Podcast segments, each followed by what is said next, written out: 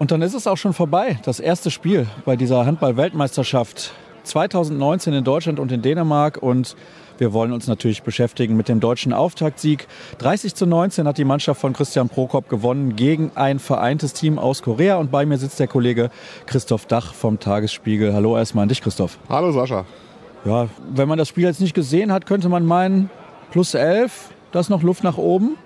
Ja, ich glaube, es besteht Einigkeit darüber, dass es ein Pflichtsieg war. Und wenn sie den koreanischen Torhüter nicht noch einigermaßen berühmt geworfen hätten, dann wären es ja eben auch vielleicht noch sieben, acht Tore mehr gewesen. Dann wären es so knapp 20. Dann wäre es vielleicht auch die Dimension, die man vorher erwartet hat. Andererseits, ein Sieg ist ein Sieg und ich glaube, darum ging es halt in erster Linie alle Kollegen, mit denen ich im Vorfeld gesprochen habe, und wir haben leider nicht die Zeit gefunden dazu, im Vorfeld nochmal miteinander zu sprechen, haben gesagt, von Korea wissen sie nichts. Wusstest du irgendwas von Korea? Ich wusste, dass sie mit einer vereinten Mannschaft antreten. Und ein Kollege von mir vom Tagesspiegel hatte vor dem Spiel ein Interview mit dem koreanischen Botschafter gemacht. Der hatte noch ein paar interessante Sachen erzählt, auch welche Bedeutung das für das Land haben kann. Deswegen wusste ich zumindest ein bisschen was, sagen wir mal so. Ja, vielleicht kannst du mal davon was erzählen, weil sportlich hat das Spiel jetzt nicht so viel hergegeben. Ist vielleicht eine nette Anekdote dabei. Da überraschst du mich jetzt, Sascha. Ja, der hat es im Grunde so ein bisschen verglichen. Das fand ich das interessanteste Zitat, beziehungsweise den interessantesten Satz. Er hat es mit dem Szenario verglichen, als wäre eine vereinigte deutsche Mannschaft vor der Wiedervereinigung eben zu einem großen Turnier, zu Olympischen Spielen oder zu einem großen anderen Sportevent gefahren. Insofern glaube ich, das ordnet nochmal so ein bisschen die Dimension. Für die war es ein großes Ding heute, auch ein geschichtsträchtiger Abend. Für die Deutschen war es das letzte Testspiel, bevor das Turnier jetzt richtig losgeht, ohne despektierlich sein zu wollen das Ergebnis, ich habe es eben schon angedeutet, ist mir nicht deutlich genug. Ja, da bist du wahrscheinlich nicht der Einzige, der sich ein paar Tore Vorsprung mehr erhofft hat. Andererseits, wie ich gerade schon gesagt habe, auch für einen Elf-Tore-Sieg gibt es zwei Punkte. Und ich glaube, in erster Linie geht es wirklich darum, dass die deutsche Mannschaft schadlos oder weitestgehend schadlos durch die Vorrunde kommt, um eben mit einer guten Situation nach Köln zu fahren. Und auch der Bundestrainer hat ja eben gesagt, über den einen oder anderen Wurf kann man vielleicht noch sprechen, aber da wollte er jetzt auch nicht zu viel reindeuten und zu negativ sein. Das wollen wir auch nicht. Welchen Eindruck hat die Mannschaft auf dich gemacht in einer Phase des Spiels, wo es noch um was ging? Weil in den letzten 10 Minuten oder 15 Minuten hing es ja dann schon ein bisschen durch. Im Grunde ging es ja nur 15 Minuten, 12 bis 15 Minuten waren beide Mannschaften zumindest einigermaßen auf Augenhöhe. Ich glaube, da stand 7-5 ich glaube, es ist schwer, jetzt die großen Ableitungen aus diesem Spiel herzunehmen. Ich habe vor dem Turnier nochmal mit Heiner Brandt gesprochen. Der hat zum Beispiel erzählt, dass sie bei der SIMA-WM auch große Probleme hatten, ins Turnier zu finden, damals gegen Brasilien. Da haben die auch gezittert. Und ich glaube, insofern war es wirklich von der Konstellation ganz dankbar, dass die hier halt nicht einen Kaltstart gegen vielleicht eine gute serbische oder eine überraschend gute russische Mannschaft hinlegen mussten. Ich glaube, das war ganz dankbar sogar. Gibt das Spiel genug her, um über einzelne Spieler zu sprechen, wenn wir die ganze Zeit davon reden, dass der Gegner eigentlich nicht so gut ist? Ich glaube, auch das sollte man lassen. Also nur mal zur Einordnung des Niveaus der koreanischen Mannschaft. Die haben nach ihrer Landung in Deutschland zwei Testspiele gegen deutsche Drittligisten gemacht, gegen den VfL Potsdam und den Oranienburger HC. Das sind zwei gute Drittligisten. Und da haben sie eins knapp gewonnen, das andere knapp verloren. Das sagt, glaube ich, eigentlich schon alles darüber aus, dass die wahrscheinlich, also mit an Sicherheit grenzender Wahrscheinlichkeit eben die Vorrunde nicht überstehen werden. Es gab eine strittige Szene Mitte der ersten Halbzeit. Da gab es eine rote Karte, eine direkte rote Karte für einen koreanischen Spieler bei einer Abwehraktion gegen Steffen Feeth, der mir übrigens persönlich relativ gut gefallen hat, muss ich sagen. Auch wenn wir gerade gesagt haben, wir wollen nicht über einzelne Spieler sprechen. Aber wie hast du die Szene wahrgenommen? Wir saßen ja interessanterweise direkt hinter den Videoschiedsrichtern, aber ich weiß nicht, ob du einen Blick auf die Szene hattest. Wie hast du es empfunden? Hatte ich nicht wirklich, weil da eine Traube anderer Menschen sich um den Monitor positioniert hatte. Für mich sah es im ersten Moment nach einer ziemlich harten Entscheidung aus, aber ich glaube, da ging es einfach darum, so ein bisschen set the tone, sagen die Amerikaner. Also für das Turnier einfach so ein Bewusstsein zu schaffen, was wird wie geahndet. Mein Eindruck war, dass sie prinzipiell ein bisschen kleinlich waren. Wenn sie die Linie bei Deutschland-Frankreich pfeifen, dann geht es vielleicht mit zehn Feldspielern auf jeder Seite zu Ende. Aber ja, es war in der Tat eine harte Linie, aber es gab ja, wir waren bei einer PK kurz vor dem ersten Spiel nochmal zusammen, als Hassan Mustafa gesprochen hat und auch der neue spanische Schiedsrichterwart der IAF. Ich habe vergessen, wie er heißt, aber er ist auf jeden Fall neu mit im Amt und er hat auch ein paar Änderungen vorgenommen und da gab es auch wohl nochmal eine Diskussion und die haben gesagt, wir wollen, dass diese Linie gepfiffen wird. Es ist natürlich auch immer so, die kleineren Nationen, Korea, die sind sehr wuselig und flink, ja, gegen die spielst du nicht immer. Bei Frankreich gegen Deutschland treffen halt andere Kaliber aufeinander, da sieht es auch nicht so hart aus. Ja, keine Frage. Also ich habe gestern zum Beispiel auch nochmal mit Finn Lemke gesprochen, dem längsten im deutschen Team mit 2,10 Meter und der meinte auch, das wird super unorthodox morgen. Der kennt es wahrscheinlich, dass er gegen Leute spielt, die einen halben Kopf kleiner sind als er. Heute waren sie ein bis anderthalb Köpfe kleiner. Das ist natürlich komisch für die Spieler, keine Frage. Und nochmal zur Linie vielleicht und zu dem, was die gepfiffen haben. Christian Bruckhoff hat gerade in der Pressekonferenz auch nochmal erzählt, dass auch die Trainer und die Spieler nochmal klar gebrieft worden sind. Also die wissen schon, was sie erwartet und wissen, dass sie eben vielleicht nicht so eine harte Gange an, an den Tag legen können wie bei den letzten Turnieren. Persönlich finde ich es auch überhaupt nicht schlimm, weil es einfach nachweislich so ist, dass ohnehin eine viel zu große Belastung im Handball existent ist. Und die Verletzungsgefahr wird natürlich nachweislich durch eine härtere Linie und durch weniger harte Fouls schrumpft die natürlich. Gut, also wenn sie es in jedem Spiel gleich durchziehen, dann müssen die Spieler sich irgendwann darauf einstellen. Und normalerweise ist es gegen Ende des Turniers immer so, dass die Spieler wissen, wie die Linie der Schiedsrichter aussieht und dann relativiert sich das alles wieder. Gibt es dem Ganzen hier noch irgendwas hinzuzufügen? Ah, ich würde gerne von dir wissen, wie hast du das eigentlich hier empfunden in der Stadt, in der du ja auch lebst? Für dich ist es ein Heimspiel hier in Berlin. Die Atmosphäre, ich glaube, da geht noch einen kleinen Tacken mehr. Es war halt ein Spiel, das nicht so viel hergegeben hat. Ich glaube, es geht auf jeden Fall noch ein bisschen mehr, aber dass ein grundsätzliches Interesse vorhanden ist an diesem Turnier und auch an dieser Mannschaft, war ja in dieser Woche zu sehen. Also da haben die ein öffentliches Training in Hohenschönhausen gemacht. Das ist im letzten Winkel der Stadt. Da muss man schon eine Weile für hinfahren. Auch in der Woche am Donnerstag um 18 Uhr, da waren 2000 Zuschauer.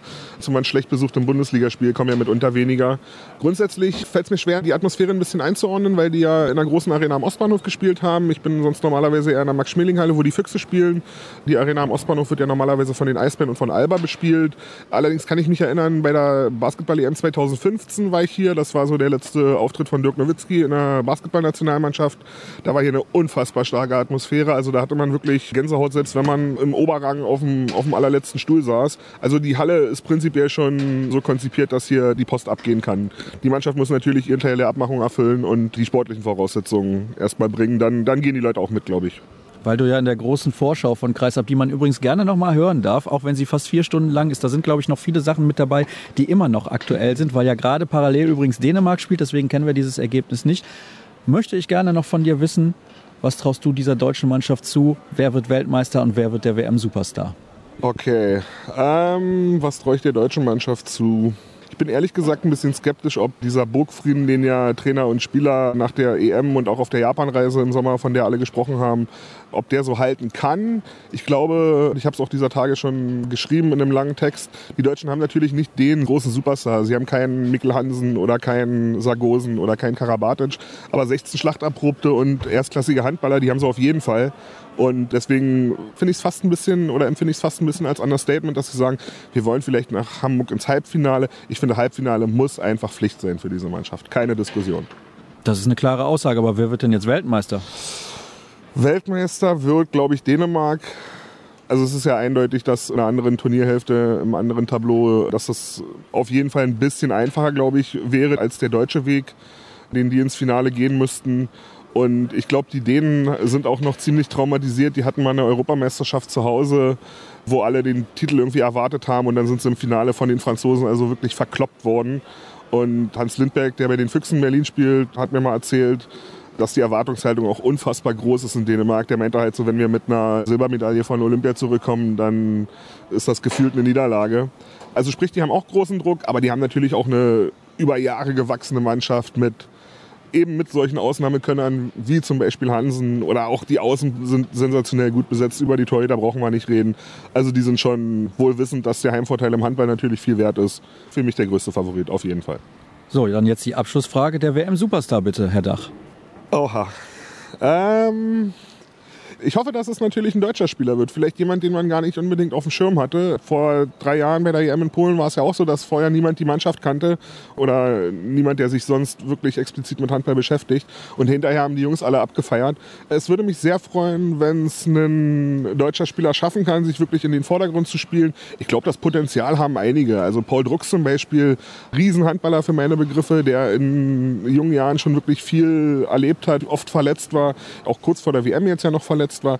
Ich glaube, wenn der gut reinkommt und der hat zumindest ein Potenzial, ja, so vielleicht auch überraschend so, ein Spieler des Turniers zu werden. Ich, ich hoffe es und ich, ich gönne es ihm von Herzen. Wenn er der Spieler des Turniers wird, wäre es, glaube ich, ein sehr, sehr gutes Zeichen für die deutsche Mannschaft, weil er ein ganz, ganz wichtiger Faktor werden kann. Übrigens, wer sich diesen koreanischen Torhüter mal genauer anschauen möchte, er heißt Park Jae-yong und hat 39 Prozent der Würfe der deutschen Mannschaft gehalten, 18 insgesamt und vor allem aus der Nahwurfzone war er teilweise wirklich sensationell. Jetzt gibt es noch ein paar Stimmen aus der Mixzone und zwar habe ich gesprochen mit Fabian Böhm, mit Henrik Pekler, mit Franz Semper und mit Andreas Wolf. Das soll es gewesen sein für unsere erste Ausgabe. Die nächste gibt es natürlich schon morgen und alle weiteren Infos bis dahin auf facebook.com slash kreisab, bei Twitter at kreisab.de sowie bei Instagram unter dem Accountnamen und Hashtag kreisab. Wir hören uns morgen dann wieder. Tschüss. Fabian Böhm, herzlichen Glückwunsch zu diesem Auftaktsieg heute gegen Korea. Bist du insgesamt zufrieden mit eurem Auftritt? Ja, ich denke schon, über weite Strecken war das ein sehr, sehr guter und ein geduldiger Auftritt von uns, würde ich sagen. Also Korea ist ein sehr unangenehmer Gegner. Also es ist nicht dieser klassische ja, europäische oder von mir aus sogar südamerikanische Handball. Es ist sehr flink, wuselig, abgehackt. Und ich finde, das, was eigentlich über weite Strecken ganz gut gemacht haben. Natürlich sind viele einfache Fehler noch passiert, dass in den nächsten Spielen nicht so viel passieren darf. Aber ich denke, im Großen und Ganzen war es ein sehr guter Auftritt.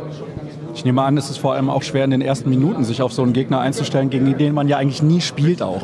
Das ist absolut. Also wir haben uns jetzt ein Video vorbereitet und ja, es ist trotzdem schwer, einen Eindruck von einem Gegner zu kriegen, wenn man noch nie gegen den gespielt hat und noch keinen einzigen Spieler von denen kannte. Und ja, das war das WM-Eröffnungsspiel, dann kommt noch der Druck in Anführungsstrichen dazu und sowas. Das ist natürlich zum Anfang ein bisschen schwer gewesen, aber ich finde, wir haben uns vorgenommen, einfach heute geduldig zu bleiben, weil wir wussten, dass wir die bessere Mannschaft sind und ich denke, das hat man am Ende auch im Ergebnis gesehen. Warst du selbst angespannt oder nervös vor dem Spiel? Ja, ist glaube ich so eine Mischung von beiden. Also es ist so, es war Vorfreude, Anspannung, Nervosität für die ersten Minuten, die man hat. Also das ist so, ja, war schon eine Wahnsinnskulisse, muss ich sagen. Also war eine riesen Atmosphäre gewesen und es war heute noch ein ruhiges Spiel, sage ich mal so. Und es war trotzdem schon echt ansteckend gewesen und ich freue mich auf die nächsten Spiele. War es jetzt eigentlich eine harte Linie der Schiedsrichter oder seid ihr oft zu spät gekommen, weil ihr halt auch gegen diese Spieler gar nicht wisst, wie ihr so verteidigen müsst?